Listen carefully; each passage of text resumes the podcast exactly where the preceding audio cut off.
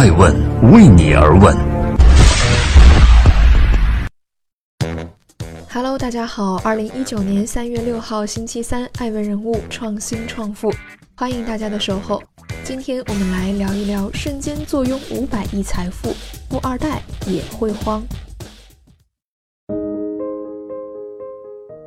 中国有句老话叫“富不过三代”，但这可并非是中国特色。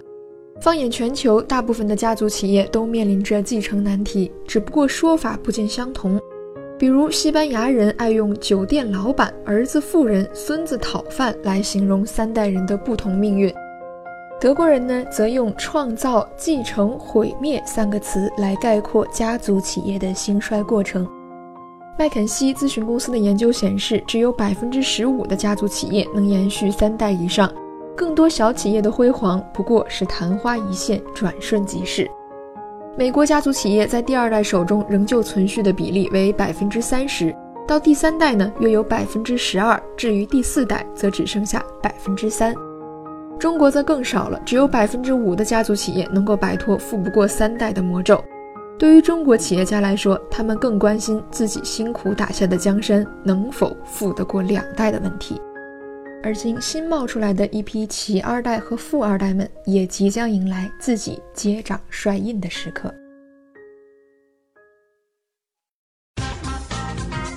欢迎继续聆听《守候爱问人物》，爱问人物创新创富，杨学历、杨背景的孙家公子。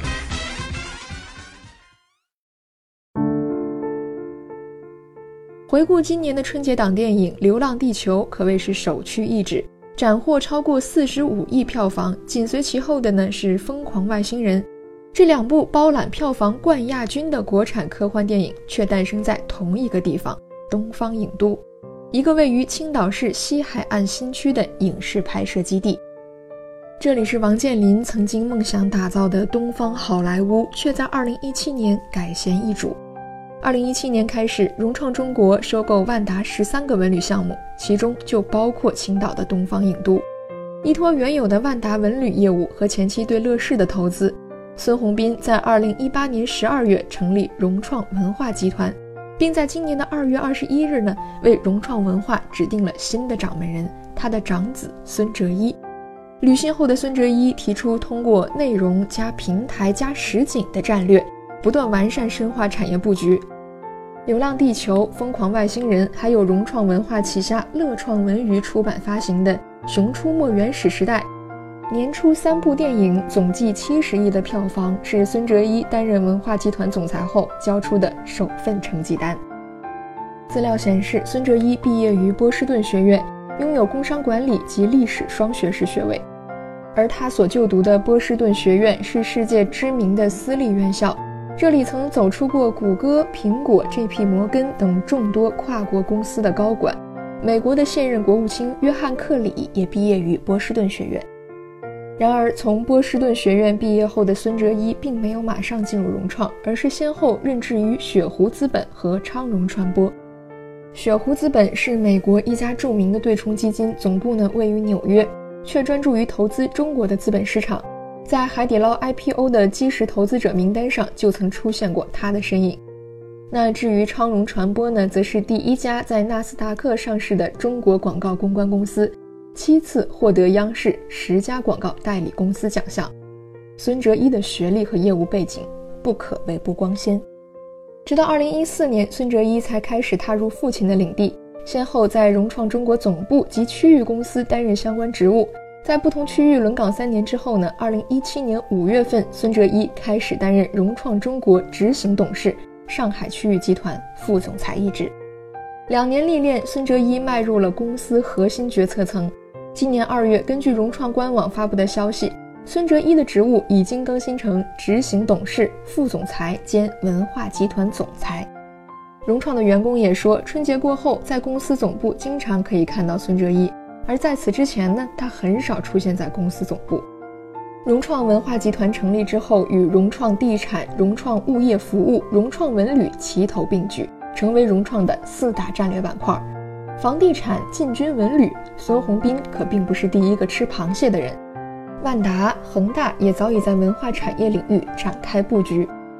如果说孙宏斌打造千亿级房企是融创的上半场，那么孙哲一作为父亲的左膀右臂，在文化新领域开疆辟土，正在开启融创的下半场。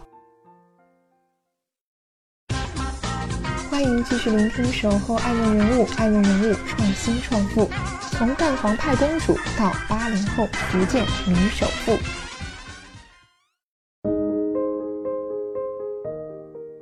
达利集团的接班人许洋洋和孙哲一呢有几分相似之处，那就是他们两个的行事作风都非常低调。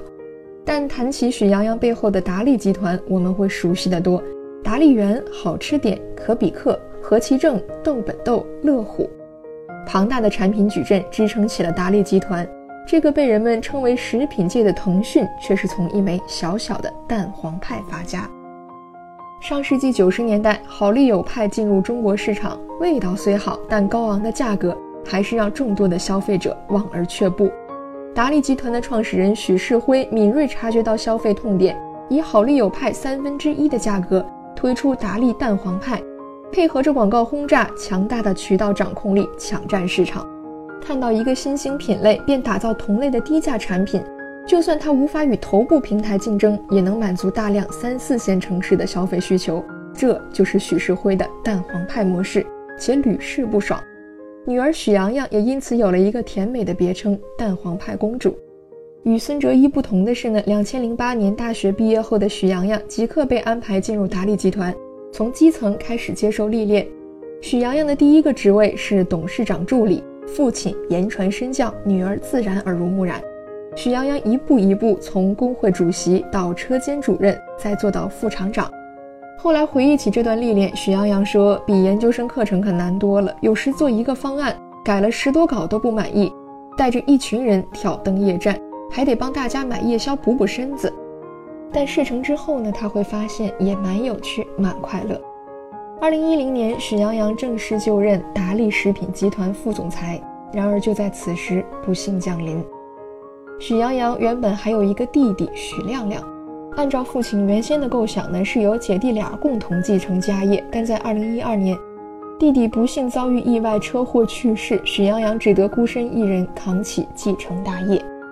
在达利集团申请上市的过程中，许洋洋作为上市项目的总负责人，前后忙碌长达八月之久。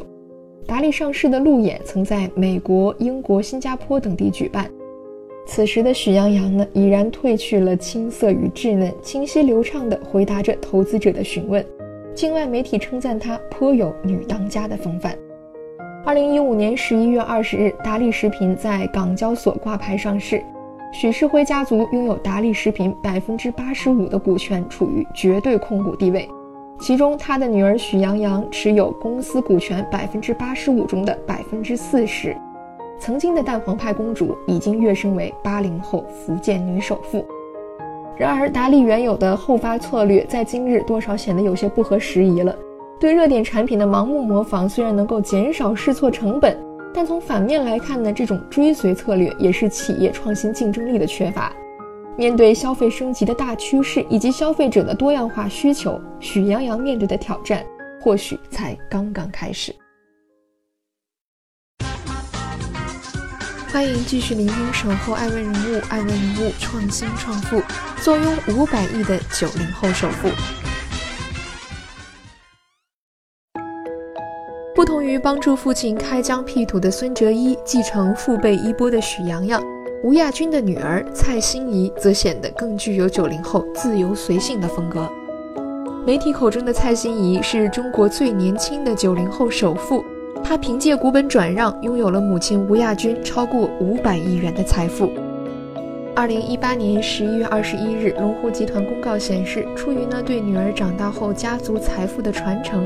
董事长吴亚军将原有吴氏家族信托所持有的百分之四十三点九八的股权全部转至女儿蔡欣怡的信托。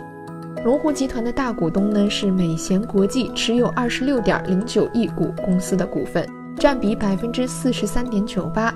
美贤国际呢为银海资产的全资附属公司，而银海资产过去由汇丰信托以吴氏家族信托的受托人身份全资拥有。这次股权转移也意味着蔡欣怡取代吴氏家族，成为了百分之四十三点九八股权的唯一拥有者。按照龙湖集团的最新市值来计算呢，蔡欣怡身家超过五百五十八亿人民币。拥有五百五十八亿元的蔡欣怡到底有多富？海底捞的张勇、舒平夫妇在今年胡润全球富豪榜单上财富涨幅最大，涨至去年的近八倍，达到五百六十五亿元。荣升全球餐饮首富，而蔡欣怡所继承的资产已经可以与全球餐饮首富比肩了。富归富，但此次价值五百亿元的股权分派，并不意味着龙湖集团实际控制人的变更，因为在公告中显示，蔡欣怡将无条件承诺放弃相应股份的投票权，仍由母亲吴亚军担任龙湖主席兼执行董事，参与公司的运营管理。女儿蔡欣怡的志向似乎还并未显露。接班是个选择，不接班也是种自由。最典型的例子莫过于王健林的儿子王思聪，父亲王健林也曾表示理解，他不愿意过我这样的生活。